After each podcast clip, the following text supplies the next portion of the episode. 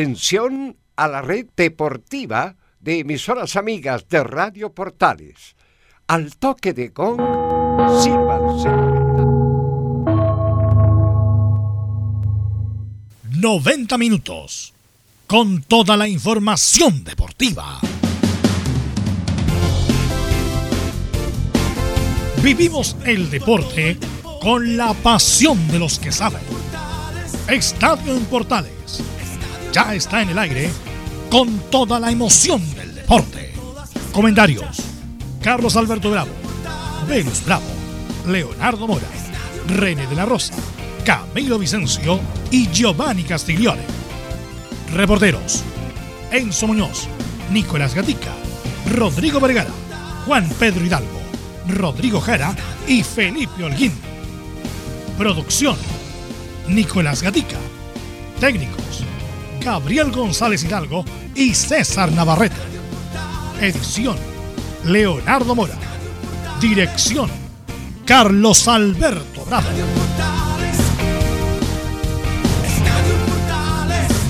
Estadio en Portales es una presentación de Ahumada Comercial y Compañía Limitada. Expertos en termolaminados decorativos de alta presión. Tal? Buenas tardes, ya estamos en el aire Estadio Portales, viviendo el día 4 de agosto del 2020 en un hermoso día de sol en la capital de la República para quienes escuchan la edición en distintas regiones de nuestro país. De inmediato vamos con ronda de saludos. Noticias, novedades en Colo Colo. Nicolás Gatica, ¿cómo te va? Buenas tardes. Buenas tardes a todos. Claro, en, en Colo Colo vamos a tener noticias sobre el interés que hay en, del Panathinaikos de Grecia por el lateral Óscar Opaz y también, por supuesto, quién fue clave para la negociación esta de, del bono de, Aníbal Mosa. Fue Marcelo Espina quien intercedió y si alcanzamos, por supuesto, escuchar algo de Pablo Muche, quien está ya preparándose para volver nuevamente al equipo de Colo Colo. Bien, gracias Nicolás Gatica. Tendrá a cargo todo el informe de Colo Colo. Como siempre, nos vamos con la U. Don Enzo Muñoz, ¿cómo está usted? Muy buenos días. Buenas tardes, perdón. Buenas tardes, Carlos Alberto. En Universidad de Chile vamos a escuchar la palabra de Diego Carrasco, el defensor, que habla sobre los protocolos, obviamente sobre la vuelta al fútbol y si se siente o no perjudicado con todo este tema del parate. Perfecto, el informe entonces de la U. Y nos vamos con Católica. ¿Cómo está don Felipe Holguín? Muy buenas tardes. Muy buenas tardes, Carlos Alberto, y a todos los oyentes que nos van a sintonizar eh, en este mediodía. Como bien lo decía usted, eh, estuvimos en la conferencia católica durante el mediodía y el cuadro se refirió el joven jugador Ignacio Saavedra al caso de los titulares eh, con respecto al COVID-19 de varios equipos y también lo que conlleva la Copa Libertadores de América.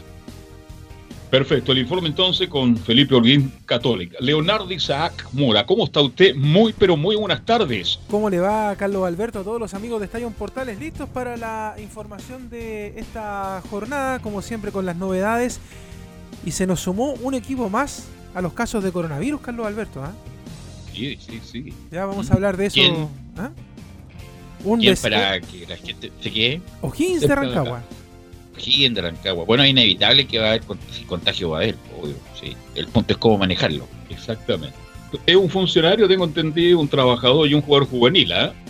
Claro, de hecho ahí ya nos va a contar después eh, Rodrigo Vergara desde allá mismo, de donde sucedió la noticia, la, las novedades de, de O'Higgins. Así que bueno, lamentablemente esto sigue ocurriendo, pues Carlos. Como lo decíamos ayer, no va a ser novedad porque a medida que vayan pasando las fases los equipos van a tener estas complicaciones.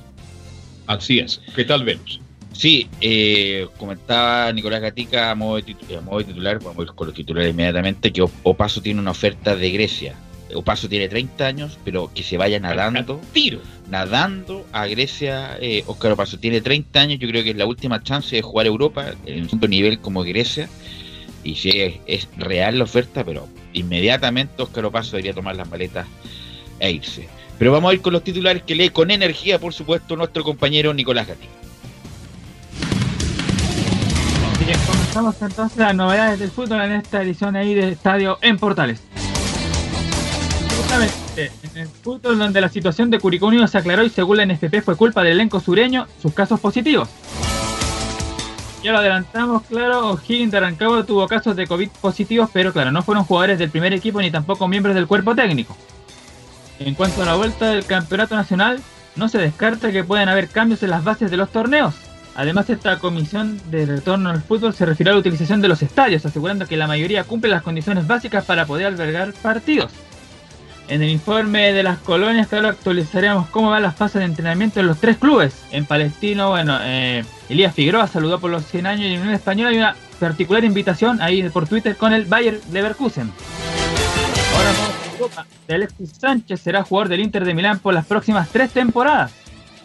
El acuerdo contempla un sueldo de 7 millones de euros por temporada, los cuales se hará cargo de forma íntegra el cuadro italiano.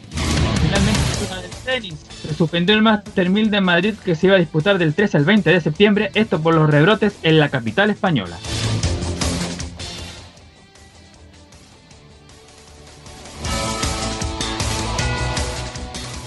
Cerró los titulares Nicolás Gatica, ni avisó que cerró. Tiene que decir, Sí, estos son los titulares. fue, por eso bajó la voz. Ahí termina. No, pero tiene que decir como, pero Nicolás Gatica lleva cuatro años en la radio, usted siempre dice, estos son los titulares de la edición, tanto así uno cierra y uno entiende que tiene Claro. que entrar. Bueno, eh, bueno Leo, antes de ir con lo de que tenemos una muy, buenos audios de Norberto Solano, un histórico jugador peruano, pero ayer yo di mal el detalle de lo, que iba a ganar Alexis Sánchez. Yo pensaba que iba a ganar 7 millones de dólares al, anuales, que es una barbaridad. Pero de 22 millones de dólares que ganaba en el Manchester United, va a ganar 15, o sea, una barbaridad, una cantidad de plata impresionante, 15 millones de dólares, ya perdí la cuenta, son 7 mil, son casi 11 mil millones de pesos más, estoy sacando mal la cuenta, anuales, es una, es una barbaridad, Leo Mora. De hecho, uno, a medida que va pasando el tiempo y estos jugadores siguen militando eh, fuera, eh, se va desproporcionando siempre la cantidad de plata que ganan estos jugadores y tienes toda la razón, Velo. O sea, eh, negociación tras negociación. Ahora, el hombre está rindiendo ahora. De hecho, y, y por eso se paga lo que se paga por el, por el jugador. Ahora, esas cifras eh, con la realidad del mundo en general son desorbitantes, pero, pero bueno, son las cifras que hace muchos años también en realidad Velus se están manejando eh, a nivel mundial por jugadores de, de esa categoría, así que no es de sorprenderse lo que se le va a pagar a Alexis ahora por jugar. Sí, estoy confirmando el dato porque lo leí en el Mercurio en la mañana, eh, que y además, según el Mercurio, lo indica que eso de liberarlo gratis es, es- es como prácticamente sacárselo de encima para que el Inter pague el contrato. Eh, pero independiente de eso de la plata, que eh, eh, importante sin duda, es que mejoró su nivel, Leo, Alexis Sánchez. Hace tiempo que no lo veíamos a ese nivel. Por eso te digo, o sea, y de hecho hubiera sido un error que Alexis Sánchez eh, hubiese salido del Inter, porque en realidad eh, lo está haciendo muy bien ahí. De hecho, después de mucho tiempo, de, de algunos pasos por algunos equipos que, que se complicaron, que la verdad es que no, eh, no lo querían, a pesar de que a él no le pertenece el pase al Inter, después de todo lo que estaba pasando. Pero resulta de que el, Inter cayó muy bien. De hecho, recuerda que cuando llegó tuvo una lesión, después lo esperaron, se recupera, puede jugar. Y, y en realidad yo creo que están todos muy fascinados por lo que está haciendo ya. Entonces, la verdad es que esta, esta renovación de contrato, podríamos decir, la continuidad le hace muy bien a él, le hace muy bien al equipo. Y, bueno, por eso te decía, de repente las cifras son un poquito desorbitantes, pero la verdad es que eh, si los equipos tienen para pagar y el jugador está rindiendo, se puede pagar, se tiene que hacer, ¿no? Porque son las cifras que manejan eh, jugadores de, esta talla mundial como Alex, como, bueno, para qué hablar de, lo- de los otros, ya uno habla de Messi y de los otros que son cifras mucho más desorbitantes todavía. Pero la verdad es que eh, estamos viendo a un jugador que yo creo que está pasando un muy buen momento. Eh, hace mucho tiempo que no hablábamos de él de, esta manera. Y eso también le ayuda a Velus, no solamente con lo que tiene que ver con el fútbol europeo, sino que también a nivel de selección, porque uno también mucho espera de que cuando venga a jugar las clasificatorias también rinda de la misma manera. Sí, eh, yo creo que un paso adelante, bueno, lamentablemente fracasó eh, Sánchez en el United, que era uno de los e- equipos gigantes del mundo. Está el Real Madrid, el Barcelona, el United, como gigante, independiente de la campaña actual que puedan llevar. Pero lamentablemente que era, y lo trajo Mourinho, fue el mejor pagado de Inglaterra, fracasó. eh, Bueno, lamentablemente hubo como varios factores para que le impidieran eh, y, tener una mejor campaña. Lo comentamos también, el asunto personal, el asunto amoroso también fue ah. factor, lo comentó incluso un familiar hace poco. Así que bueno, eh, la, la estadía del United ya fue y va a estar en estos tres años en el Inter de Milán. Habría intentado como técnico, dirigente del United. No lo querían, si no lo querían. No lo querían. Porque por lo que estaba ofreciendo en el Inter, bueno, pero en la segunda oportunidad en equipos tan grandes, tan importantes, se gastó tan, plata. Pero nos alegramos por Alexi, que cada día juega más, juega mejor. Y mañana tiene un partido muy importante. Por la UEFA. Contra el Getafe. Sí, por la UEFA, por el Getafe. y le está disputando el, lugar a los dos, porque no hay titulares prácticamente, yo creo, entre Lukaku, el argentino eh, Lautaro Martí. Lautaro Martí, Alexi, ahí maneja la alternativa Conte. Así que bien por Alexi, que se está recuperando. Lo vemos con muchas ganas y Dios quiera que con él. Ahora, el contrato es por tres temporadas. El Inter.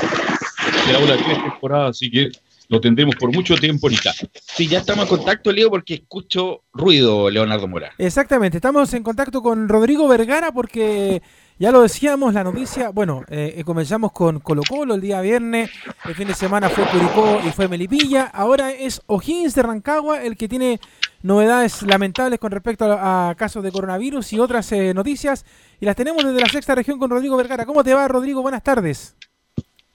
Hola Leo, ¿cómo estás? Muy buenas tardes para ti, para todos los auditores de Estadio Portales. Semana negra para O'Higgins de Rancagua y es que ayer, por lamentablemente, dos noticias negativas trascendieron durante el día. La mañana muy temprano se conoció el fallecimiento de Manuel Nono Cáceres, quien fue por durante 40 años formador del fútbol joven de O'Higgins de Rancagua, que marcó una generación específicamente en los años 80-90 en el conjunto rancagüino.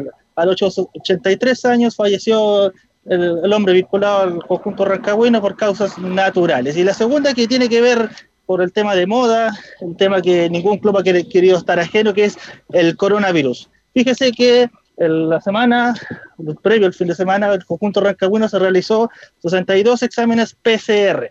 ¿Por qué 62? Porque se cooptó al cuerpo técnico, jugadores, personal administrativo y apoyo del monasterio. ¿Qué resultados tuvimos? Pues tres casos positivos que, como lo dice el comunicado oficial del club, fueron personas de colaboración que no tienen relación alguna con el plantel profesional. Hoy en la mañana habló Patricio Graf y Estadio Portales estuvo presente en la conferencia del técnico argentino. Escuchemos lo que dijo con respecto a esta situación y que el COVID cada vez está más cerca del conjunto rancagüino. Personas que no han estado en contacto con nosotros, con lo cual nosotros seguimos trabajando de manera normal, eh, así que no, no hay ningún inconveniente, estamos todos tranquilos. Acá tenemos mucha tranquilidad, eh, estamos haciendo las cosas bien. Ojalá eh, no tengamos ningún caso positivo en el plantel profesional. Eh, estamos realizando todos los cuidados necesarios, pero el riesgo existe el riesgo existe y estamos tomando todos los cuidados necesarios, es lo que recalca Patricio Graf, y es que últimamente los controles sean exhaustivos en el conjunto rancagüino, mascarilla, los jugadores están entrenando en una superficie bastante adecuada para su espacio. Em, veamos qué dice Patricio Graf respecto a si estos casos positivos de COVID afectan o no a los entrenamientos habituales y si hay alguna probabilidad de que los jugadores hayan estado cerca de ellos. Hoy el gran temor o el gran problema que podemos tener es el regreso al campo de juego, la posible lesión, el posible contagio eh, y bueno, y lo que pueda estar pasando no su papá, su mamá, su abuelito o alguien cercano. No tenemos psicólogo ni ninguna persona eh, que pueda trabajar desde ese punto de vista profesionalmente hablando. Nosotros sí tratamos de compartir, invitar, conversar, actualizarnos de la situación de cada uno. Son, todas cuestiones que nosotros, eh, en cierta manera, lo hacemos indirectamente, aunque no tengamos el título, pero sí lo hacemos. Y, bueno, y sí tratamos de todo ese tipo de cuestiones, eh, no dejarlas al azar y sino tratarlas. Ahí sí. Está en la carretera, Rodrigo, ¿no? Sí, estaba, tuve que aprovechar de hacer unas compras para el regalón de la casa. no, no, lo vayan a atropellar. No lo vayan a atropellar por Rodrigo. Ahí. Ah, no, no, no. Todo resguardado, todo resguardado. Oye, Rodrigo, si hay, alguien, si hay alguien en Chile que tiene todas las condiciones para justamente separar y hacer los entrenamientos como indica el protocolo de O'Higgins, porque tiene un centro de entrenamiento espectacular. Pero me imagino que eso se contagiaron, me imagino, la, la, ida y las venidas de, a su hogar, me imagino, ¿no? Sí, de, hecho no se, no se especificó en detalle lo que fue el contagio de estas personas. De hecho, ellas no tienen relación actual con el cuerpo técnico, hay que, hay que decirlo en, ese sentido. Fueron personas de colaboración que siempre están en constante salida ajena a, lo que son sus labores diarias. Hay gente en el monasterio que vive ahí, que trabaja al 100% en él. Por ende, se estima que son personas que que trabajan, que tienen un constante ida y vuelta fuera del recinto, es por lo mismo que ya de hecho están ellos aislados, sus familias también, en muy perfectas condiciones de salud, de hecho el médico del primer equipo, Luis Salazar, es quien se está encargando del monitoreo de ellos y por ende no habría ningún problema alguno. Y como lo decían, O'Higgins también tiene un terreno de juego bastante interesante lo que permite las condiciones. De hecho, cuando una semana antes, de hecho días, estuvo Higgins entrenando antes de que entraran a cuarentena y de eso lamentablemente se tuvo que, frenar debido al control nacional. Pero eh, ahora están más resguardados, de hecho se están preparando para lo que pueda venir eventualmente en las próximas semanas. Hablamos de un eventual fase 3, que ya eso implica un poco más de personas eh, trabajando ahí mismo en el complejo deportivo. ¿Hay alguna novedad futbolística? ¿Alguno que renovó contrato, que se fue eh, de ese estilo, Rodrigo? No, nada por ahora. De hecho, los contratos de los jugadores, eh, algunos que hayan tenido problemas, que pues, posiblemente hayan terminado fin de, a mitad de semestre, como año calendario se estima, fueron renovados hasta hasta fines de año. No hay rumores de, de, salida por parte de nadie. Recordemos que las bases de la NFP lo estipula así, no ningún jugador de, puede traspasar de un club a otro de la misma división. Así que por ese sentido no, no hay problema alguno. Ofertas del extranjero tampoco. De hecho, eh, estas cuatro o cinco fechas que se alcanzaron a jugar a principio de año permitió básicamente eso, que jugadores no se mostraran y no hayan hoy en día ofertas por ellos. Ahora, ah. Rodrigo, perdón, este jugador juvenil, practica con el primer equipo, está cerca. No, pues está aislado, de estar aislado ahora. No, pero antes de mí me refiero. Ah, parece que no. tema, porque los otros son funcionarios del club, ¿no es cierto? Pero hay un jugador que es juvenil. ¿Mm?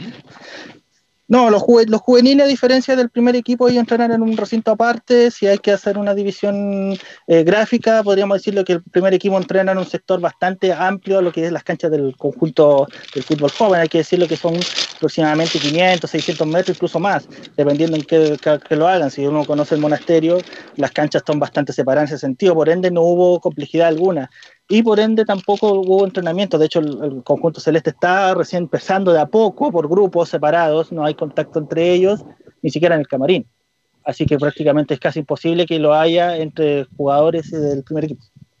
Bueno, antes de, la, esto de la pandemia, Rodrigo, estaba bien cuestionado Graf, porque a pesar de que O'Higgins no jugaba mal, tenía menos puntos, entre comillas, de lo que debiera, ¿o no?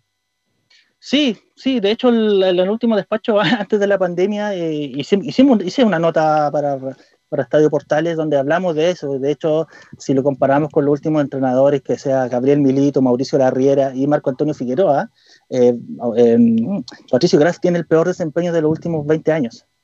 Es el técnico que ya superó por creces a la campaña de Oscar Meneses del 2006, en la cual sumó solo un punto en siete fechas que posteriormente le costó al técnico la salida del técnico en ese momento. Patricio Graf eh, los benefició un poco la pandemia en ese sentido, en el sentido de retenerlo un tiempo y no, no, no, dejar abandonado el barco. Le da un poco de aire, pero hay que ver cómo sale de esto, porque ya hay una serie de factores independientes de, cada juego que puede pasar. Ahora, Rodrigo, bueno, todos tuvieron problemas económicos, algunos les descontaron el sueldo, algunos incluso los mandaron a la ley de protección al empleo. ¿Cuál es la situación económica de O'Higgins? ¿No tuvo problema, no hubo recorte? Eh, me imagino que los humores se siguen, siguen controlando y, poniéndose en, O'Higgins. Sí, de hecho hubo una conversación bastante previa porque la, situación estuvo en algún punto negro. De hecho, la O'Higgins se quería atener a esta nueva ley pero hubo conversaciones con, los cuerpos jugadores, cuerpo técnico, se llegó a la, conclusión de la reducción de los sueldos más altos del plantel nomás. En este caso, los jugadores que ganaban menos del equipo se les mantuvo el, sueldo habitual, solo que hubo una, una bajada de sueldo a los jugadores que más ganan. Y esto también es aplicable al cuerpo técnico y a las personas dentro del monasterio, y así salvar un poco la, la situación económica. No se ha cogido ningún trabajador, el jardinero, el pelotero, el utilero, todos siguen de la misma forma, ganando el mismo sueldo, pero eh, hubo eso, la conversación por parte de los jugadores para que a los sueldos altos se les redujeran y así mantener la economía del club estable. De eso estamos hablando de qué, de Roberto Gutiérrez, Roberto Cereceda. Roberto Gutiérrez, Ramón Fernández, em, eh, eso se me viene por ahora a la mente Cereceda, claro. Patricio Gras, de hecho mismo, porque el, técnico argentino no, no, es algo muy económico para, para O'Higgins en ese sentido. Batalla, el arquero. Vaya también es uno de ellos, que está dentro de Álvaro Acevedo, que es como un, referente dentro del, equipo, que es como capitán, que él lideró, de hecho, esta conversación y negociación con, la gente de O'Higgins. Rodrigo, mucho ha habido rumor respecto de batalla, porque un arquero, un muy buen arquero, que fue titular en River en su momento. Eh, ¿Cuál es el vínculo contractual con O'Higgins? ¿Hasta cuándo? ¿Hasta cuándo tiene? El vínculo, bueno, antes de la pandemia el contrato de batalla era hasta fin de año, una evaluación que tenía que ver derechamente con River Plate, porque el trato lo hizo Higgins con River Plate derechamente y Calera no tiene ningún papel en ese sentido. Eh, la situación al principio era de un año de préstamo con opción de compra, eh, derechamente negociable con River Plate, hay posibilidad de compra de porcentaje de del pase del jugador argentino, pero todo es dependiendo de la evaluación que tiene él dentro del año. Hasta el momento eso está, eso está suspendido, el contrato sigue igual vigente hasta fin de año y después, una vez terminado el campeonato, se sientan las partes, en este caso River y O'Higgins, y negocian lo que podría ser un posible aumento de préstamo, la compra del jugador o la compra de un porcentaje de jugador y mandarlo a préstamo a otro equipo.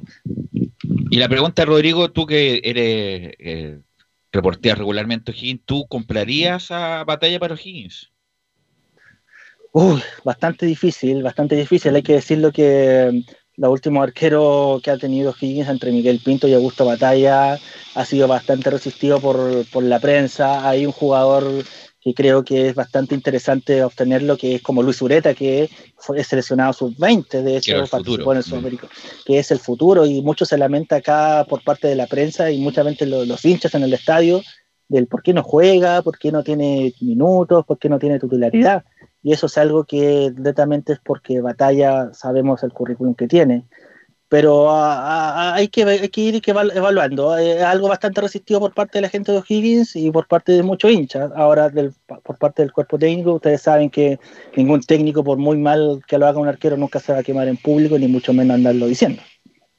Pero por eso, pero Independiente, ¿tú has visto bien el rendimiento de batalla? ¿Ha tenido un buen rendimiento Independiente? Obviamente críticas más, críticas menos, tiene sus momentos, pero aún así la sombra de Miguel Pinto sigue penando por ahí y todavía tiene errores que los cometía mucho Miguel Pinto. Eh, básicamente eso se le reprocha, que eh, trajimos un arquero que tiene que ser un poco más que Miguel Pinto, pero sigue siendo la sombra de él.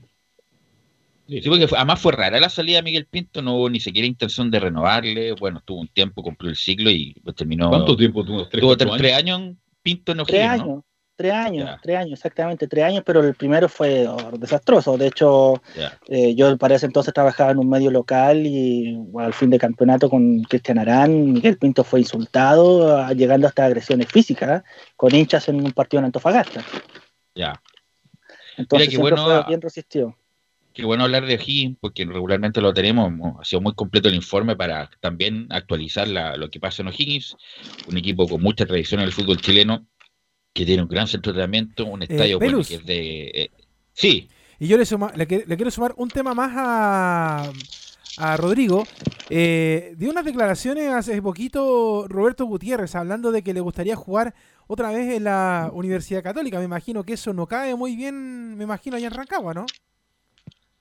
Es que depende de los factores. Mire, las declaraciones eh, son parte de, de, jugadores. Eh, yo creo que todo hincha y a toda persona de un club le gusta que su jugador eh, la moje, como se dice en buen chileno, tenga sentimiento por la camiseta y, un sinfín de, de, sinónimos que dicen los, los, hinchas. Pero en el caso de Roberto Gutiérrez, Roberto Gutiérrez, que decirlo, ya viene de vuelta, como decimos, ya está en la última de su carrera y en realidad del, del último año, del último jugador que gran llegó ha sido el que ha hecho más goles. De hecho, es el goleador de O'Higgins en este momento.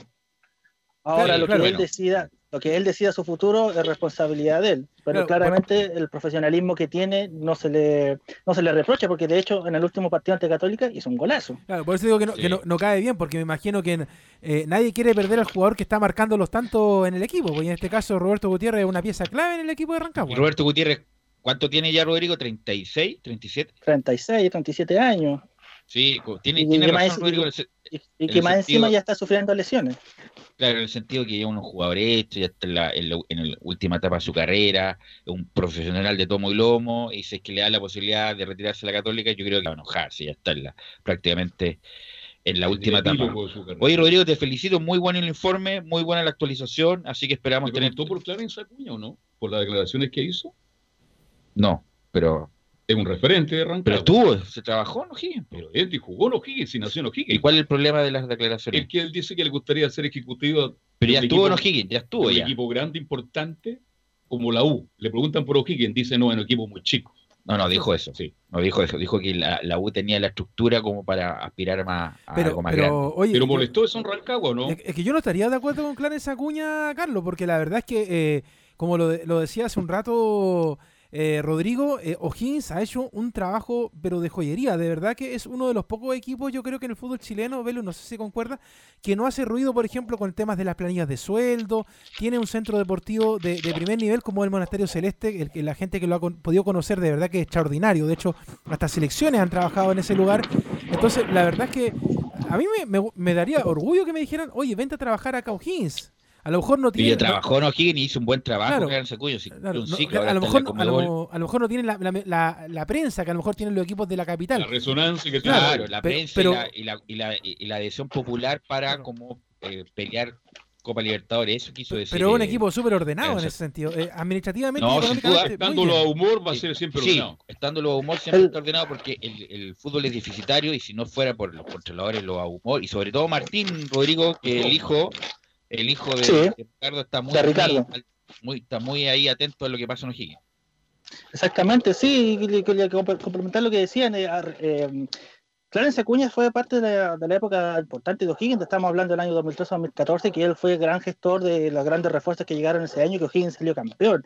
Ahora hay una historia detrás que es bastante no grata por parte de O'Higgins y Clarence, que termina desvinculando su salida un poco un par de meses después.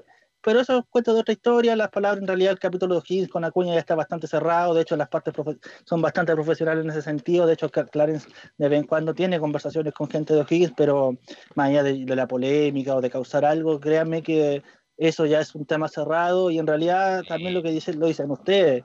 Así, ¿para qué vamos con cosas? Si la U, Colo Colo o el equipo que sea siempre va a tener más prensa y resonancia que eh, O'Higgins. Y convengamos también al factor importante, el dinero. Si eso es lo que pesa para hoy día para, para hacer un gran proyecto deportivo a largo plazo. No, y lo de O'Higgins, insisto, con lo que tiene es, un ejemplo ese centro de entrenamiento de la verdad. Interior y O'Higgins siempre han sido. Y O'Higgins siempre ha tenido. Gran trabajo en las ediciones menores, toda la vida. toda la vida. Gracias, Rodrigo, ah, muy amable por tu despacho. Igualmente, saludo a todos por allá. Gracias, muy bueno el despacho de Rodrigo desde Rancagua con las novedades de O'Higgins. Vamos a ir a la pausa, Leo, y vamos a volver con el informe de los clubes.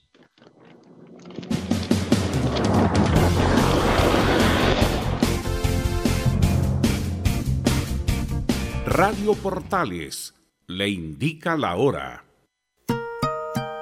14 horas, 3 minutos. AIG Legal es un estudio de abogados cuya misión es entregar una asesoría directa, veraz y personalizada para todos los ciudadanos. Contamos con especialistas en derecho de familia, herencias y derecho laboral, entre otras áreas. Visita nuestra página web www.aiglegal.cl o comunícate con nosotros y agenda una reunión sin costo al número más 569 73 04 67 92 AIG Legal.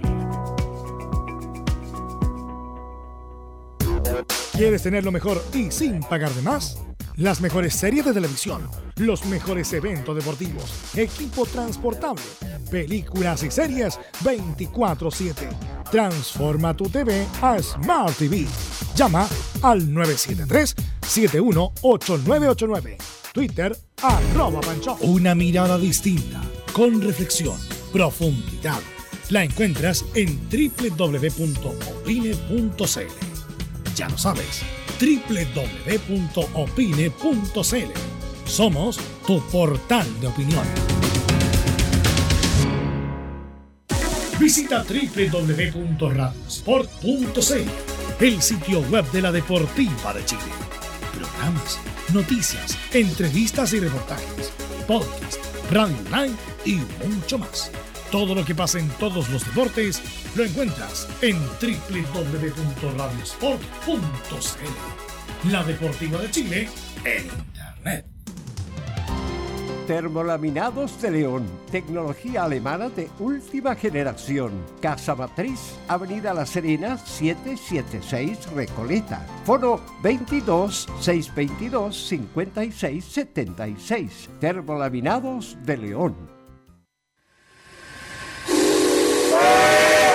No se pierda todos los días a medianoche, lunes a domingo en Radio Portales, el tren del recuerdo Conduce Salvador Fernández. Solo canciones inolvidables de su época. Contáctese con Salvador Fernández al foro 22 319 7959. Le esperamos esta medianoche con El tren del recuerdo en Estación Portal.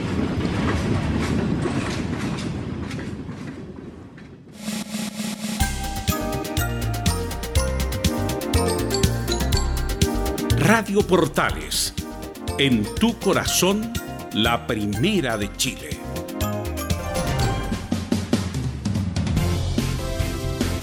Bien, ya estamos de vuelta y continuamos haciendo Estadio Portal y ahora nos metemos con el informe. Ya hablamos de O'Higgins de Rancagua, de su momento, etcétera, etcétera. Vamos con la 1. Enzo Muñoz, estamos muy atentos para escuchar todas las novedades del cuadro universitario. Sí, tal como se lo adelantábamos, vamos a escuchar la palabra de Diego Carrasco, el defensor, que tuvo bastantes minutos en la primera parte de lo que se pudo jugar. Recordemos, luego de la elección de Osvaldo González ante el partido contra el Inter en, en Porto Alegre, Diego Carrasco fue el que lo terminó reemplazando y jugó bastante, incluso llegó a hacer un gol en el torneo nacional, pero la primera que vamos a escuchar tiene que ver precisamente con eso. Si es que se siente perjudicado por este parate porque venía teniendo minutos, pero también hay que considerar una cosa, de que lo más probable es que también tenga minutos ahora, considerando la cantidad de partidos que se vienen. Así que escuchemos la primera de Diego Carrasco. Perjudicado, creo que no, que no pasa por eso, que si tú dices perjudicado, podríamos haber estado perjudicados todo el plantel o todos los equipos, pero hay que, creo que empezar de nuevo, empezar de cero, eh, seguir trabajando en los entrenamientos, estar concentrado y ver lo que después el profe puede decir y, saque el equipo a la cancha al 11 que quiere él, pero siempre está a la disposición y, entrenarse al máximo para cuando llegue ese día de la nómina estar ahí al 100%. Así que feliz esperar ese día y, ver lo que pueda pasar más adelante. Y lo comentamos, Leo Enzo, que bueno, Carrasco venía de la B, de Coquimbo, siendo el figura y capitán de Coquimbo que subió, justamente con Patricio Graf eh, y le costó el primer año, le costó mucho, tuvo errores gigantescos. Me recuerdo un partido con Palestino entre Pacerini, que está en México, y Roberto Gutiérrez. O sea, fue una pesadilla para, para Carrasco. Pero este año empezó muy bien Carrasco. Tuvo la lesión, bueno, la lesión de Osvaldo González al inicio. Eh, y jugó muchos partidos, incluso jugó ese partido con Inter de Porto Alegre, tanto allá como acá, lo jugó muy bien, se estaba firmando y viene el parate de Leo Mora.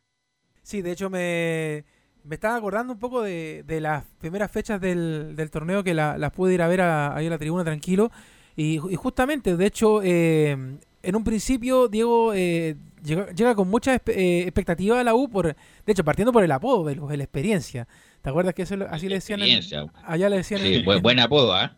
En, Coquimbo, de hecho, cuando en la mañana lo sacamos en el portaleando, le, le, decía justamente por interno a Lenzo la experiencia. Pues experiencia le eh, iba a hablar y bueno, eh, al principio no rindió, le dieron algunos partidos, no era titular eh, ciertamente, pero no rendía bien. Ahora con la lesión de Osvaldo se fue afirmando, de hecho estuvo muy bien en los partidos que alcanzó a jugar en el semestre pasado, pero ahora vamos a ver también cómo está la pelea por el puesto y porque como bien lo decía Enzo, también está Osvaldo González, que ahora ya está recuperado, eh, y ha respondido. Me gustaría... Luis del Pino Mago. Y Luis del Pino Mago.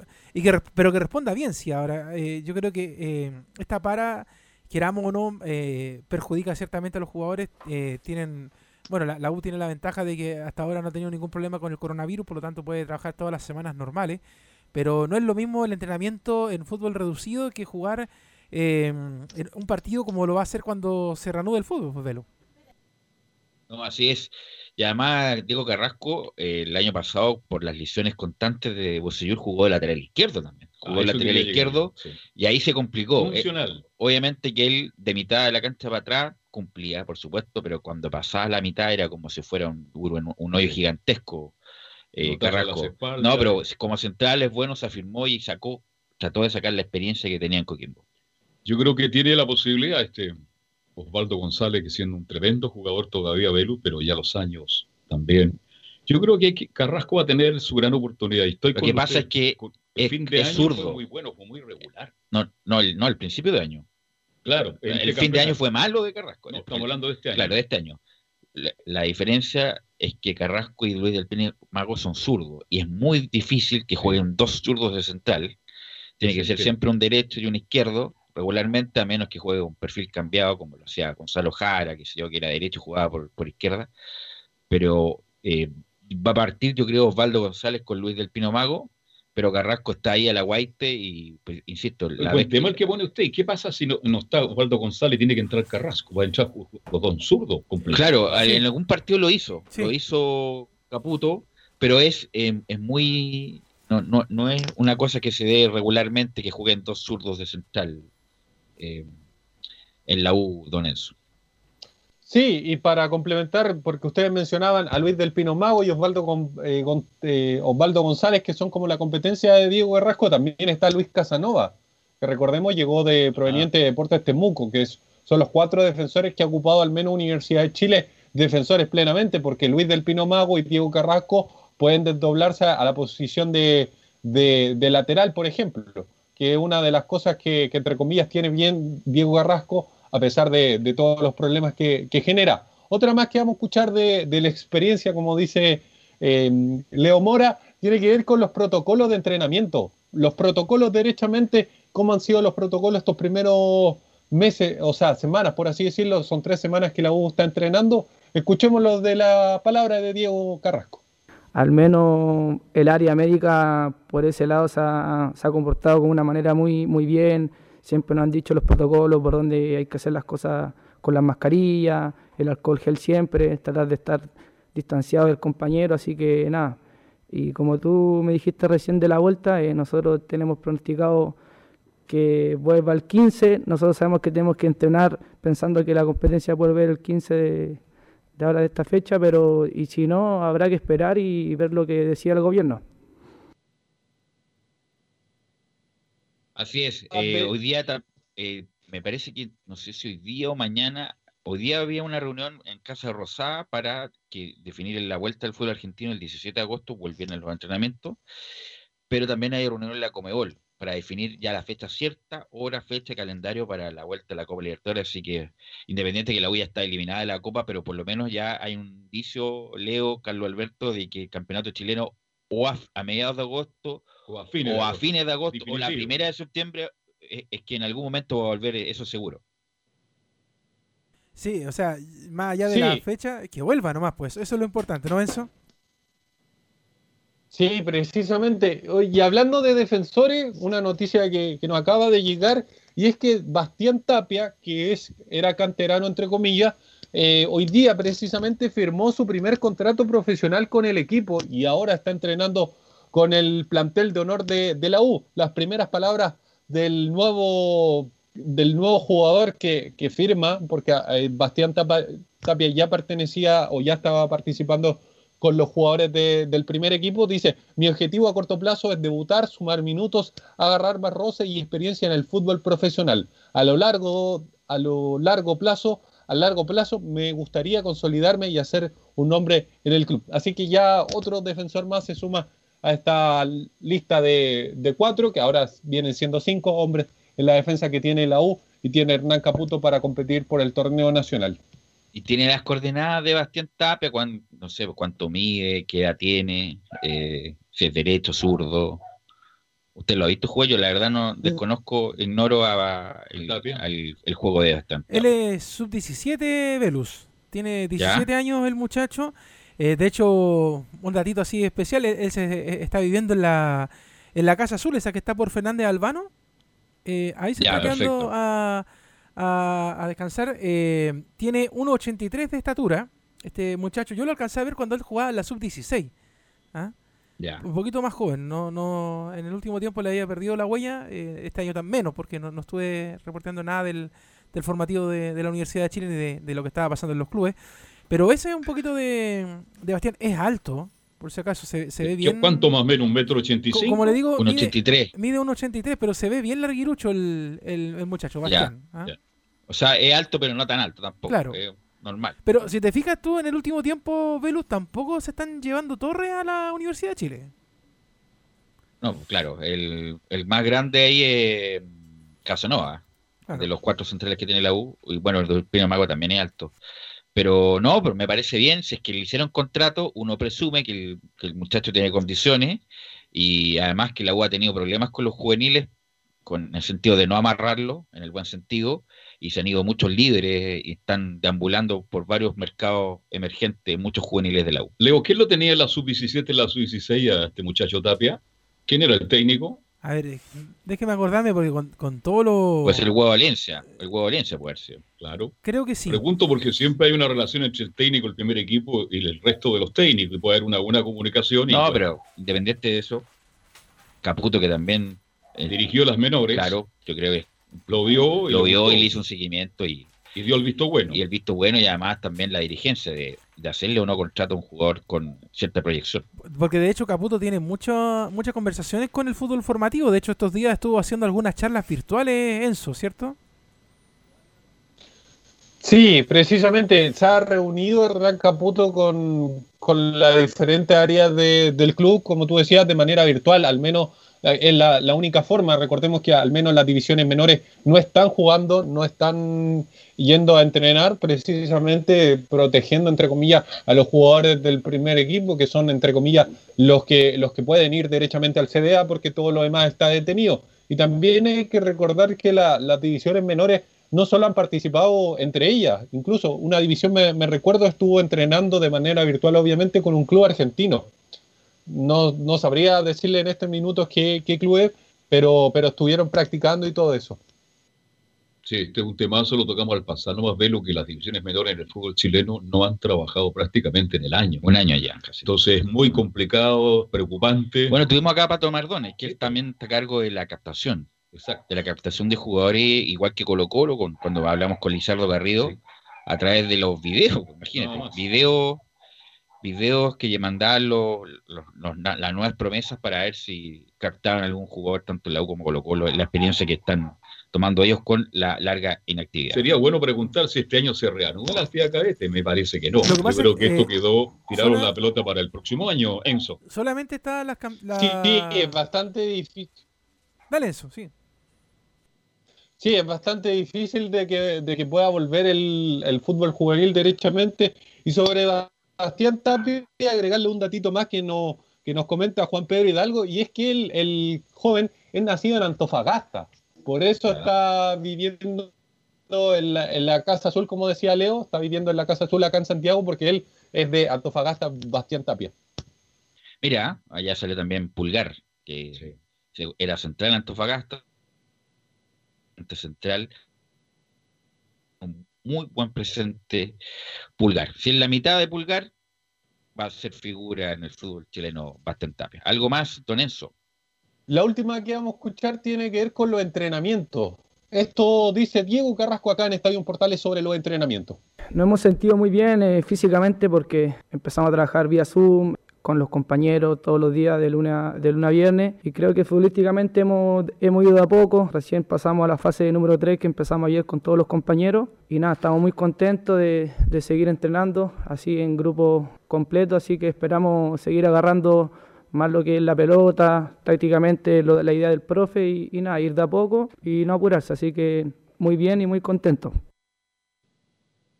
Ahí está la última de Diego Carrasco que se refería derechamente a los entrenamientos tanto por Zoom como de como presenciales en el Centro Deportivo Azul.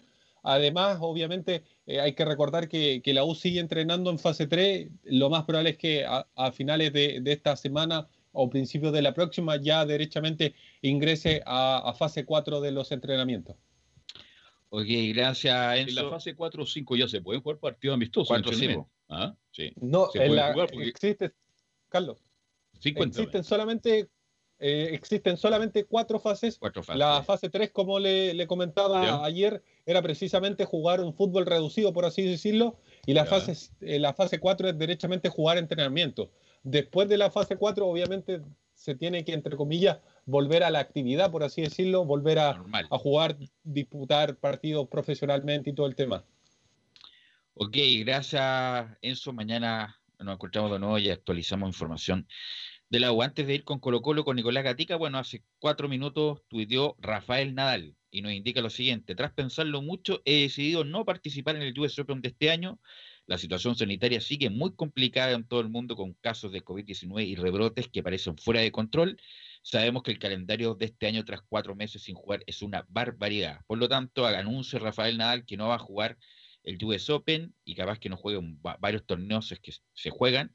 Así que hay una baja importante ya eh, para el US Open, que es Rafael Nadal, que es muy importante que digan muchos tenistas, pero si lo dice Nadal, que es uno de los tres mejores de, todos los tiempos, eh, es un indicativo para lo que viene. Se suspendió también el de el, el ¿cuánto? El, el Super 1000, ¿cuánto? El Master 1000 de, de Madrid.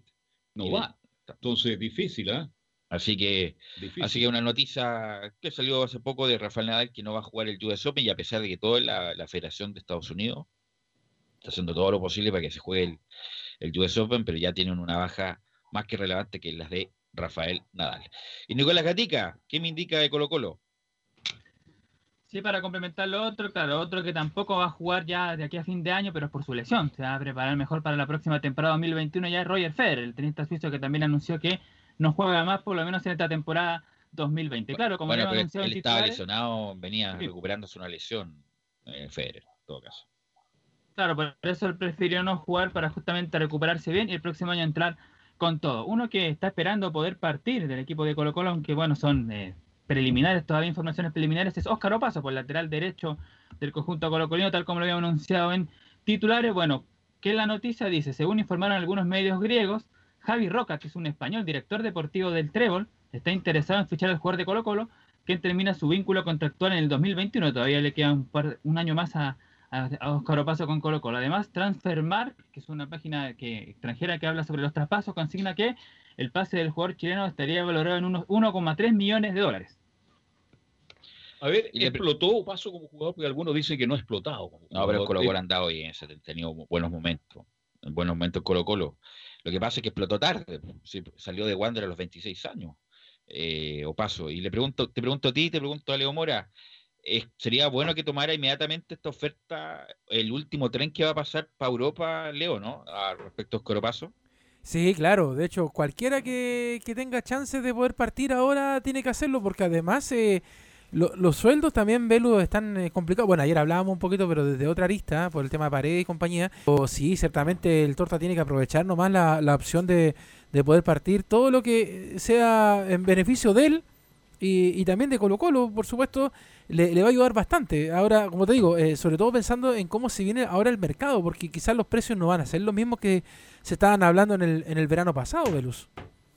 No, los precios bajaron ostensiblemente en todo el mundo, así que yo creo que es una buena opción. Pero más en Sudamérica, por supuesto. Con, con mayor razón. así que una buena opción que vaya al Panathinaikos a jugar allá. ¿Olimpiacos o el Panathinaikos? Eh, Panathinaikos. El, Nicolás. Es el Panathinaikos, justamente el equipo griego que quiere contar con Óscar Opaso. Y para complementar 30 eso... años ya, 30 ¿eh? años es una buena edad para salir. Es la última, el último carro.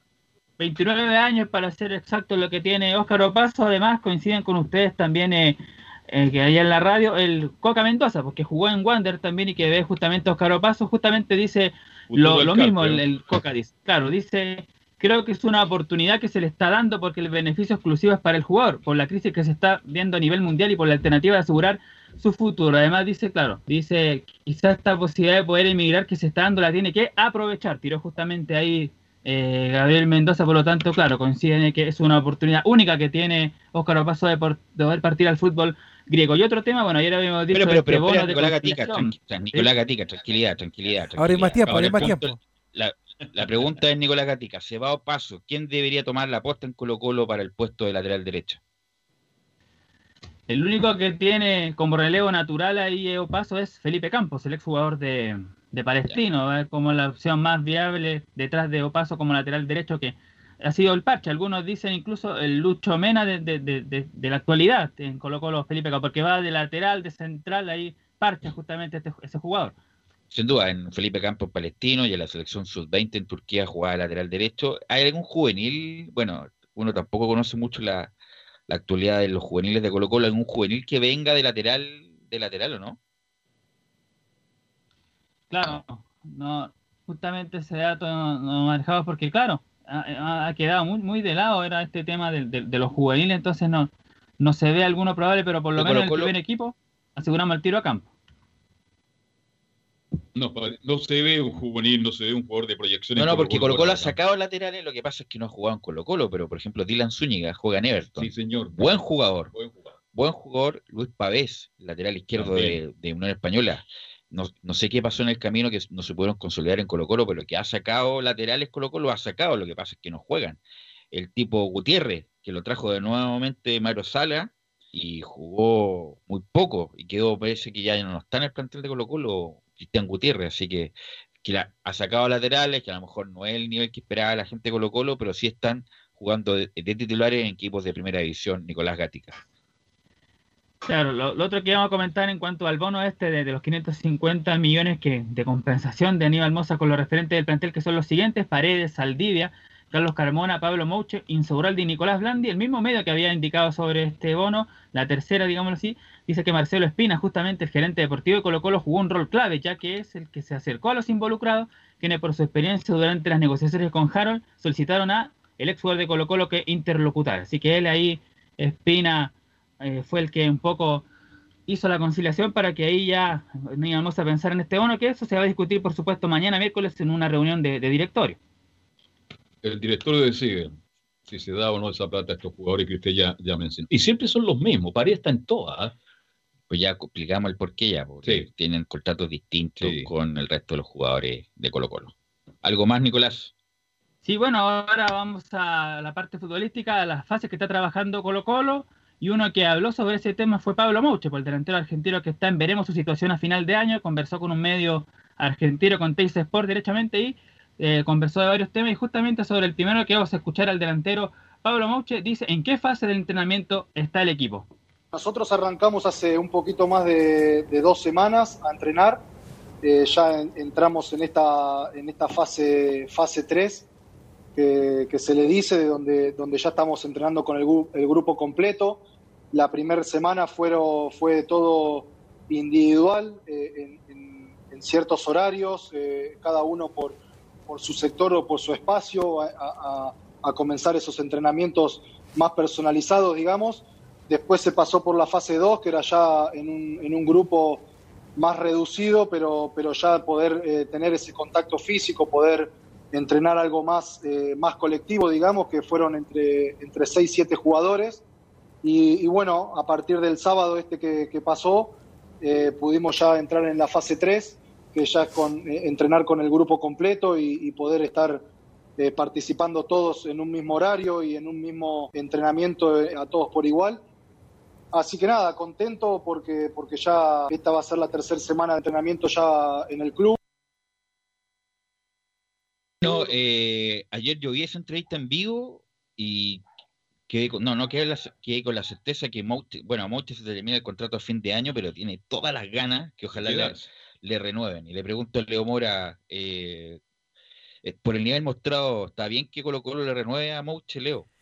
Es que, ¿sabes qué? Lo de Mouche ha sido de alto y bajo en Colo Colo, ¿eh? y más bajos que alto en realidad, eh, por, lo, por, lo, que yo eh, vi la temporada eh, anterior, porque no se le han dado las oportunidades, porque no lo han colocado en la posición que corresponde. yo no sé si en, en estos momentos en realidad Colo Colo quiera contar con él. Y de hecho, como tú lo dices, Velo, yo lo veo más fuera que adentro en realidad pensando en el 2021. A mí me gusta Mouche. Eh, ¿No le gusta? Me gusta. A mí me gusta. Me gusta Mouche, es un buen jugador. eh, para el medio chileno está sobre la media. Eh, tuvo, estuvo lesionado un tiempo Mouche, pero cada vez que jugó lo hizo bien. Ahora, no sé si que ha- habrá influido este desgaste por la relación entre el Colo-Colo, por la ley, porque lo ingresaron a la ley de la protección del empleo y todo lo demás, este tipo de situación, pero cuando ve un jugador tan activo que quiere renovar, es que obviamente quiere renovar, Mouche. Bueno, hay varios. ¿Cuántos son? Ahí está Barroso, está Insaurralde, están todos los experimentados. ¿Qué va a pasar de aquí a fin de año? Ese es el tema ya en Colo Colo. Yo creo que uno de los que podría quedar es Mouche, porque Sí, ha tenido Mouche. voluntad, ha tenido momentos. Además está en una buena edad, 31, 32 años. No es tan viejo eso. No, y, y además, me insisto, a pesar de que no ha tenido continuidad por las lesiones, pero cada vez que juega, el tipo saca diferencia en Colo Colo Nicolás Gatica. Sí, ya escuchamos la última de Mocho justamente sobre ese tema. Dice el delantero, en diciembre se me termina el contrato y no sé qué va a suceder. La verdad que hace un año y medio ya que estoy acá, que, que la verdad me, me fue muy bien. Eh, encontré una, una comodidad no solamente en lo deportivo, sino en lo emocional y de familia. eh, que nada, que, que obviamente me, me hizo muy bien y estoy muy tranquilo, estoy muy contento acá. Entonces, a ver, en diciembre se me termina el contrato, no sé lo que va, lo que va a suceder y, y bueno, eh, veremos lo que, lo que pasa. Eh, obviamente que la prioridad va a ser escuchar a, va a ser escuchar a Colo Colo, porque eh, como te dije, estoy muy contento y muy feliz acá con mi familia y, y en lo deportivo, pero bueno, si, si eso no pasa, obviamente que tendré que buscar otro rumbo. Ahí está entonces Moucha sobre su tema contractual, que a fin de año se termina el contrato y ahí tendrá que negociar. Pero claro, está la intención, por supuesto, de quedarse al menos un año más en Colo Colo. Sí, además contó la anécdota que estuvo viviendo todo este tiempo con Nicolás Blandi. Blandi se le fue a la familia argentina después del- se declaró la- las famosas cuarentenas y Blandi vivió con Mouche en su casa un par de meses, así que bien simpática la anécdota. Eh, gracias Nicolás Gatica. Eh, vamos a ir a la pausa, Leo, y vamos a volver con todo el informe de la Universidad Católica. La verdad es que yo dejo todo esto en, la- en las manos de las autoridades. de- Radio Portales le indica la hora. 14 horas 31 minutos. AIG Legal es un estudio de abogados cuya misión es entregar una asesoría directa, veraz y personalizada para todos los ciudadanos. Contamos con especialistas en derecho de familia, herencias y derecho laboral, entre otras áreas. Visita nuestra página web www.aiglegal.cl o comunícate con nosotros y agenda una reunión sin costo al número más 569 73 04 67 92 AIG Legal. ¿Quieres tener lo mejor y sin pagar de más? Las mejores series de televisión, los mejores eventos deportivos, equipo transportable, películas y series 24/7. Transforma tu TV a Smart TV. Llama al 973-718989. Twitter arroba pancho. Una mirada distinta, con reflexión, profundidad. La encuentras en www.opine.cl. Ya lo sabes, www.opine.cl. Somos tu portal de opinión. Visita www.radiosport.cl, el sitio web de la Deportiva de Chile. Programas, noticias, entrevistas y reportajes, podcast, radio online y mucho más. Todo lo que pasa en todos los deportes lo encuentras en www.radiosport.cl. La Deportiva de Chile en Internet. Termolaminados de León, tecnología alemana de última generación. Casa Matriz, Avenida La Serena, 776 Recoleta. Foro 22 622 56 76. Termolaminados de León. No se pierda todos los días a medianoche, lunes a domingo en Radio Portales, el tren del recuerdo. Conduce Salvador Fernández. Solo canciones inolvidables de su época. Contáctese con Salvador Fernández al foro 22 319 7959. Le esperamos esta medianoche con el tren del recuerdo en Estación Portal. Porque lo bueno puede ser aún mejor. Prepárate a conocer la evolución de la Primera de Chile. Bienvenido a Portales Digital. Ingresa ya a www.radioportales.cl y descubre nuestra señal en vivo en audio y video, además del tradicional 1180m. Mantente al día con las últimas informaciones de Chile y el mundo e interactúa con nosotros a través de nuestras redes sociales en Facebook, Twitter e Instagram. Recuerda www.radioportales.cl La nueva multiplataforma de la Primera de Chile ahora es aún mejor. Radio Portales en tu corazón, la primera de Chile. Bien, y para completar lo que dijo Emilio Freisa en la tanda anterior, eh, eh, también invitarlo a la gente que escucha Radio Portales que los programas Estadio Portales y Fútbol y algo más están en el podcast de la Radio Portales es en Spotify. Así que usted puede revisar, revisitar, reescuchar todas las veces que quiera los programas diarios de Estadio Portales, Estadio Portales obviamente, y el fútbol y algo más. Así que están a disposición ustedes. Lo busca ahí como Estadio Portales y el fútbol y algo más, y están los podcasts en Spotify. Que estuvo Así es, con bastante Leo Mora, bueno ayer. ¿eh? Estuvo bastante bueno ayer fútbol y algo más. Estuvo internacional, lo estuve escuchando en la tarde, ¿eh? Internacional, sí, sí, internacional, sí. Estuvo bien, bien bueno. Hoy día vamos a tener invitado a Pablo Hormijo, un abogado penalista, que vamos a hablar de lo que pasó en el sur y de los delitos más graves que se están cometiendo en la actualidad. A ver, Leo, tengo un saludo para usted que viene de Viña del Mar, don Gabriel Tobar. Dice, qué alegría de volver a escuchar a Leo Mora en el Estadio Portal. Así que mándele saludo a Gabriel Tobar, que lo está escuchando en Viña del Mar. Saludos a, a Gabriela, que una vez nos fue a visitar a la radio, ¿se acuerda, Carlos? Estuvimos Sí, señor. con él Sí, compartiendo, señor. muy muy agradable él, salí que saludos para él y para, para su familia. con y su para... señora, con sus hijos, fue muy agradable. Hincha fanático, usted sabe. Sí, pues, Así que un saludo para Gabriel Tobar. Sí, pues saludos Así para es, él. ya para estamos los- con- Oye, antes de ir a la información de, de la Católica, Velus, un paréntesis de que viene del sur, porque hay un equipo que ya pasó a la fase 4. Guachipato, ¿no? Guachipato, que jugó esta jornada y le ganó 7-0 a Ñublense en el primer encuentro disputado en Talcahuano. Goles de Juan Sánchez Sotelo, marcó 2. César Valenzuela, que marcó 2. Javier Altamirano y Denilson Obando, que marcó 2. Así que ahí eh, ya Guachipato ya pasó a la, a la fase donde se puede jugar con equipos rivales. Hasta el momento sin problema el equipo de la usina. Antes del parate, como dicen los españoles, andaba bien Guachipato. Antes bien. de. Anda bien, sí. Y el técnico paraguayo, no me recuerdo el apellido raro de los paraguayos. Sí. eh, a ver si me ayuda Leo o Enzo el apellido del técnico, pero eh, Gustavo Florentín, muchachos. Gustavo Florentín Felipe. Gracias, Florentín, Felipe. muchas gracias. Sí, Florentín. Eh, no, andaba bien Guachipato. Tiene buenos jugadores, así que eh, además le está sacando ventaja a varios clubes del fútbol chileno, ya que lleva como prácticamente seis semanas de, de entrenamiento. Y ahora sí, estamos con don Felipe Holguín para que nos actualice la información de la Universidad Católica. Hola, muy buenas tardes muchachos, a todo el panel. Eh, sí, eh, hoy por el mediodía habló Ignacio Saavedra en conferencia de prensa del cuadro de la Universidad Católica, donde se refirió a los casos de COVID-19 en el fútbol nacional. Eh, vamos a escuchar la palabra del jugador de la UC.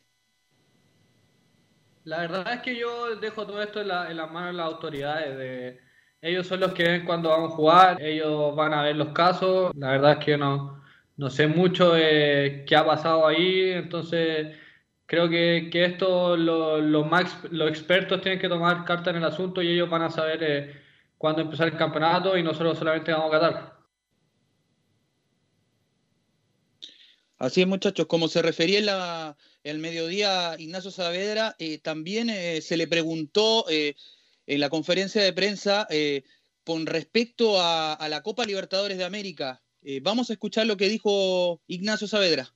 Personalmente yo creo que, que sí, tal vez hemos estado al debe en algunas cosas, pero hubo años, eh, recuerdo mucho con, con Mario que, que, estuvimos, que estuvo Católica en la, en la punta y a último momento entramos a, a Sudamericana, eh, con el profe Gustavo también, entonces eh, hay un debe, hay un, hay un debe, pero yo creo que como, como fútbol chileno también, o sea, no, no, no solamente podemos eh, caer en que Católica es, es eh, la que tiene que se ganar en ámbito internacional, sino que yo creo que todo el fútbol chileno tenemos que hacer una, una mejora.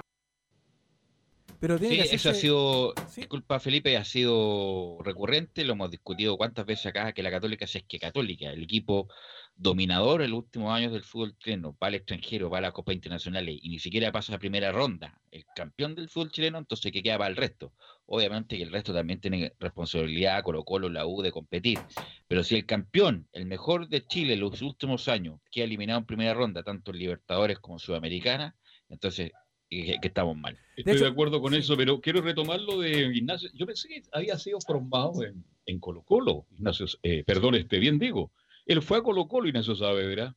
Estuvo en las divisiones es. menores de Colo Colo, entrenó, trabajó, y como se dice en el fútbol chileno, no le dieron mucha bola, pues mi estimado. Partió a. Católica y ahí logró consolidarse como un gran jugador que es. Y yo creo que estamos a las puertas, mi estimado Felipe, de un jugador a futuro que puede ser importante No, en el mediocampo de la el selección presente. ¿Mm? Lamentablemente ha tenido mucha lesión, Felipe. Sí, así es como lo dice Carlos Alberto y también Velus. eh, también se le preguntó por, el, por el- la competitividad que tendrá con respecto en el mediocampo, como se le llama en el doble seis que tiene con el Gato Silva, ya que está recuperándose hace poco, ya está volviendo a entrenar y se la ha visto bastante bien en, en los entrenamientos comandados por el profesor Ariel Holland. También eh, decir eh, que este joven, como lo decía Carlos Alberto, tuvo un paso breve por Colo Colo, eh, donde permaneció cinco años en el club, pero recaló a los 13 años, a los 13 años bien digo, en el cuadro de la precordillera, donde ahí ya después estaría en las inferiores y ahí pasaría posteriormente al primer equipo del cuadro de la Universidad Católica. Así es. Así es. Así que cuando, además, Felipe, cuando se retome la actividad, Católica va a tener una cantidad de Leo, eh, una cantidad de partidos impresionantes de Copa Libertadores y Campeonato. Va a tener prácticamente un partido cada tres días. Sí, a mí me quedó un poco la, la bala pasada así con la declaración que, que se mandó Felipe Saavedra respecto al tema de, de que, Ignacio. perdón, Ignacio, eh, respecto a que no solo, que hay que mirar al resto de los equipos que también están participando de los torneos internacionales. Él se tiene que hacer cargo de lo que está pasando en la Católica. Y la Católica, como tú bien lo decías, Velu, es la que ha salido campeona en el último tiempo. Entonces, eh, se supone que es la que está mejor armadita, la que tendría que tener mejor participación en, eh, en torneos internacionales. De hecho, la última vez cruzábamos los dedos porque era como la historia de los 10 perritos. Se iban eliminando un equipo tras otro, eh, tanto de la Copa Libertadores como de la Copa Sudamericana. No sé si te acuerdas. Sí, sin duda. Ahora, ¿ustedes creen que Católica va a pasar esta fase? Yo creo que no. Yo tampoco. ¿Y usted? Eh, eh, no hizo malos partidos, pero perdió los dos. Así que lo tiene difícil. La tiene muy Vamos a ver cómo, cómo retoma. El punto, Felipe, es que a lo menos quede tercero para que clasifique la Sudamericana, a lo, a lo menos. Claro, tiene que tiene una salida bastante dura, tiene que ir a jugar con el Inter de Porto Alegre y también con el Gremio. Además del equipo de América de Cali, que también recordemos que con ese gol del, del jovencito, este muchacho que es de la El cantera también. El que hizo sí, gol de tiro libre. El gol de tiro libre, eh, acá Sí, lo no tengo, eh, se llama Marcelino Núñez. Así es, Marcelino Núñez. Así que. Oye, Nicolás eh, Gatica anda un fenómeno recordando nombres. Muy bien, Nicolás. Gatica. por interno, sí. Marcelino Núñez. Y como último, bien, muchacho, eh, un efeméride, eh, un día como hoy, eh, pero hace dos años debutaba Ignacio Saavedra en Universidad Católica, como les contaba, y debutó frente a Everton de Viña del Mar a los 88 minutos en el triunfo por 2 a 1. Así que esto también se le preguntó cómo lo tomó él también en, en conferencia de prensa y se le vio bastante feliz y, y también ta- tirando la talla, como se dice bien en el buen sentido de la palabra. Así que fue una, un- una conferencia de prensa bastante distendida y, y feliz para el jugador de la Católica. Ahí tiene, bueno, tiene a, al Gato Silva de volante central, a Ignacio Saavedra, se le fue a César Fuente, que fue la gran contratación del verano de- del mercado de pases chileno, y Luciano Huet, que a mí me gusta más como volante mixto, pero también Sí. puede jugar de volante central, así que tiene tres, o si me estoy olvidando de alguien, eh, tiene tres de, de buen nivel para, para jugar en ese puesto. Claro, y, y como última acotación, muchachos, eh, llegó también, esto es un, rumor, pero igual es importante que la gente y los oyentes que nos están eh, sintonizando lo, lo puedan escuchar. Eh, Benjamín Kusevich, el central chileno de Universidad Católica, eh, que lleva tiempo ya haciendo muy buenos partidos en el torneo chileno, está siendo sondeado por equipos de Brasil, tanto como el Atlético Paranaense, el Gremio de Porto Alegre y el Santos de Brasil, e incluyendo Italia. Mira, ¿eh? tiene más ofertas. Bueno, hace tiempo que viene, Sí. viene sonando lo de Kusevich, y yo creo que también ya Kusevich tiene 24 años, 23, 24. 24 Yo creo años que- tiene Kusevich. Yo creo que el Y- momento para, si quiere dar un salto, Felipe, eh, eh, irse luego a algún, o a Brasil o a Europa, pero prontamente, ojalá que no se le pase el tren. Por supuesto que es joven, pero para hacer historia en Europa, como lo hizo Maripán, por ejemplo, que se fue en el momento justo, ojalá Kusevich, para el bien de su carrera y de la selección, ¿por qué no? Ojalá que se vaya luego. Sí, y como para lo último ya, 2 millones de dólares por el 50% del pase es lo que vale, lo que lo tasó principalmente el cuadro de la franja cruzada, muchachos. Así es. ¿Algo más, Felipe? Eh, no, solamente acotar eso último. Eh, nos estamos ya eh, viendo, muchachos. Eh, espero que estén muy bien cada uno de ustedes en su hogar y un abrazo a- grande a cada uno de ustedes. Ok, Un abrazo nos para escuchamos Felipe. mañana. Un abrazo, pues. Igualmente. Gracias. Le voy, a le voy a preguntar a Leo Mora, usted hace... tre- ¿Qué edad tiene? Le disculpa la pregunta. ¿Qué, 32. qué edad Leo tiene Mora, usted? favor. 32. Justamente, mira, hace 32 años, ¿se acuerda que en 32 años se produjo uno, una de las primeras transferencias importantes de la historia del fútbol chileno? Hugo Rubio se va de Colo Colo al Bolonia. ¿Saben por cuánta plata de la época? Bueno, ¿Cuánto? por 727 mil dólares de la época, que era un dineral. Era un dineral para la época. Estoy, lo estoy sacando de un, de un Twitter partidario de Colo Colo, pero en esa época fue impresionante porque era como todas las noticias con Hugo Rubio, 727 mil dólares del, del Colo Colo para el Bolonia, y esa plata se indica que fue muy importante para terminar las obras del Estadio Monumental. Exactamente, con esas plata, con esos dineros, se echó definitivamente a andar en relativas buenas condiciones el estadio monumental de Colo Colo.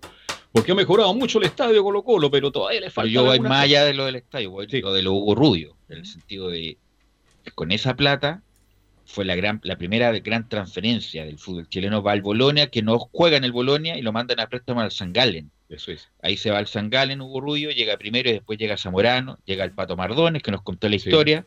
El Pato Mardones al San Galen y ya hacen un una muy buen triplete entre los tres Claro. en el San Galen, pero fue como la gran transferencia. Hugo Rubio en esa época, en el año 86, el año 86, hace un extraordinario campeonato con Colo Colo, le gana a Palestino en la final, como recordar esas tapadas del Condor Roja extraordinarias, donde Palestino jugaba a Leonardo Montenegro, Pinto. eh, Marco Paso, eh, tenía un gran equipo palestino y qué decir de Colo Colo, estaba, bueno, Hugo Rubio, eh, Roberto Roja en el arco, espectacular, Lizardo Garrido, una, una de las buenas finales que lo, que transmitió en directo eh, TVN en esa época, con una gran transmisión, así que, bueno, recordar que hace 32 años Y a nivel de selección, Rubio siempre respondió también. no, Hugo muy Rubio, bien. buen extraordinario. jugador. Hugo Rubio, gran jugador, eh, gran jugador rápido, hizo una muy buena carrera.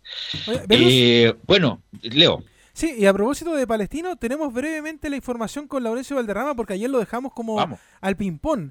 Eh, este palestino que está cumpliendo 100 años de historia, después Carlos Alberto nos podrá instruir un poco también de la historia de- del cuadro árabe. Usted tiene muy buenas ligas allá en el equipo de la cisterna, pero Laurencio, Sí, cuéntanos. tuvo buena llegada en el Tino Tino. Lo- además, lo- pero mira, sí. recordar justamente hace poco falleció José Said. Hola, ¿qué tal, Le- Leo? Muy... Sí, Espera un poquito, Laurencio. Dale, te escucho.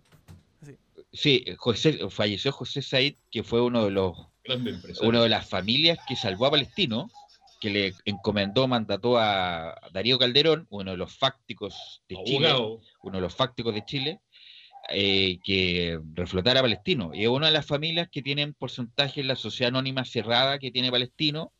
eh, y me imagino yo que la, la familia Said, controladora del Scotiabank, del Parque Arauco y de varias cosas más, van a seguir en la propiedad de Palestino porque es muy importante Palestino, no solamente para la comunidad palestina, para Chile y para el sector que está inquietado palestino en Santiago. Ahora sí, pues, don Laurencio, las novedades de Palestino y de los clubes de colonias.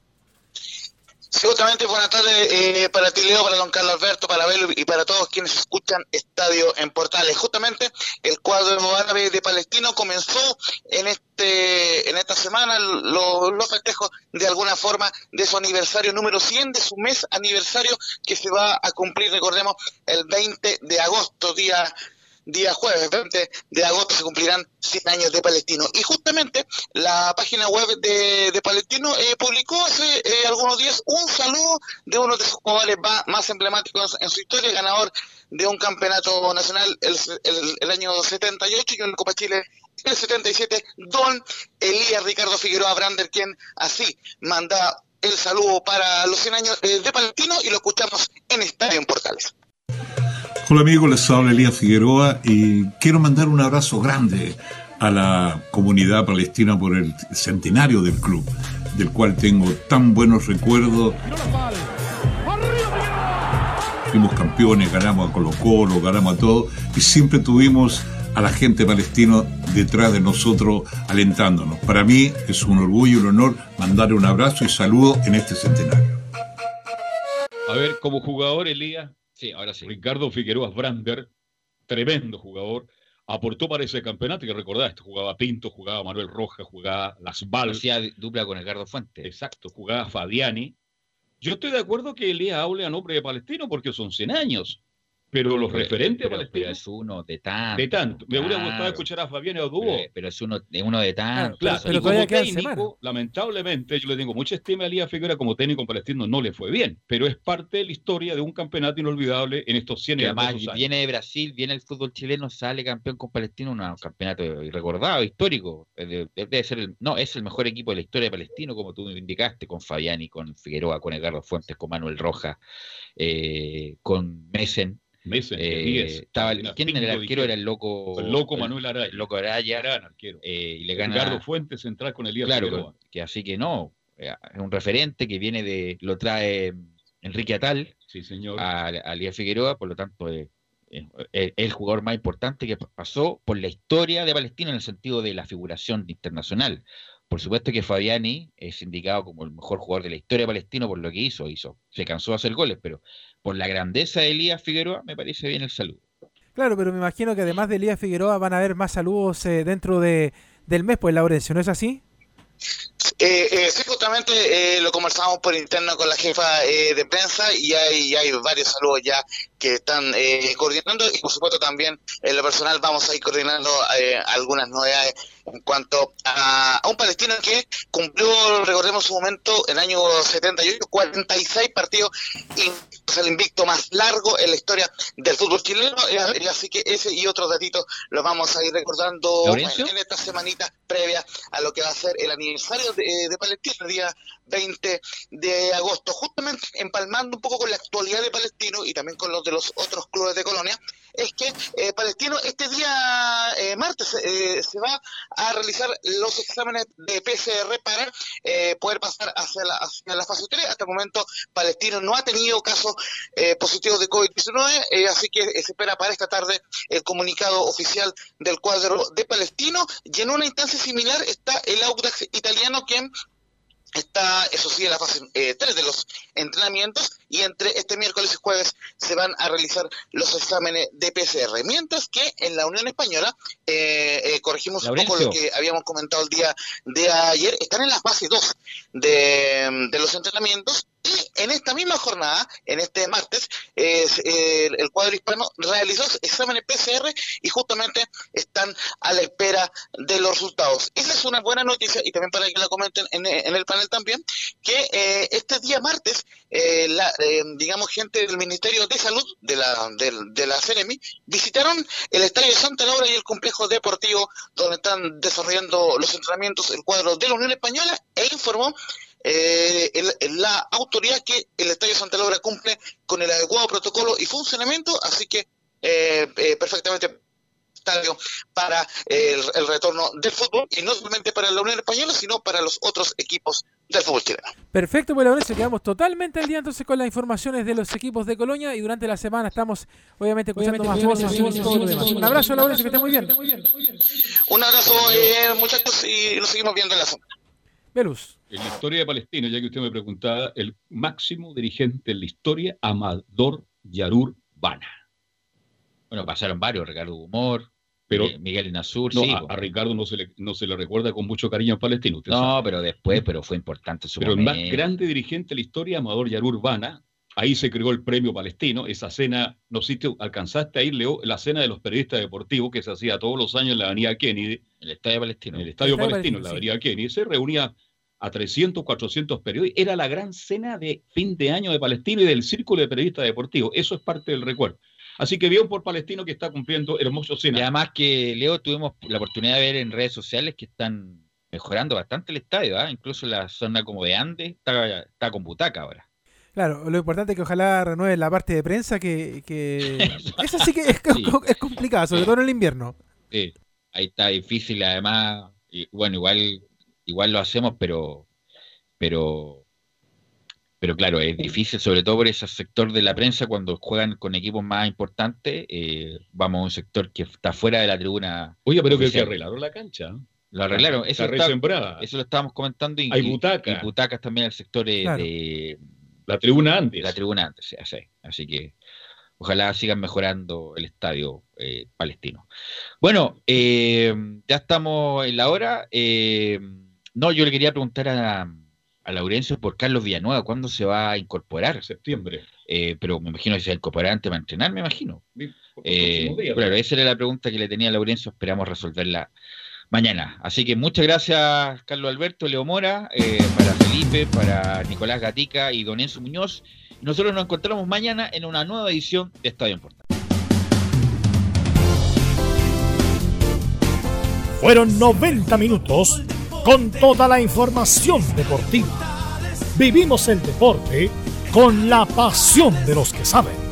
Estadio en Portales fue una presentación de Ahumada Comercial y Compañía Limitada. Expertos en termolaminados decorativos de alta presión.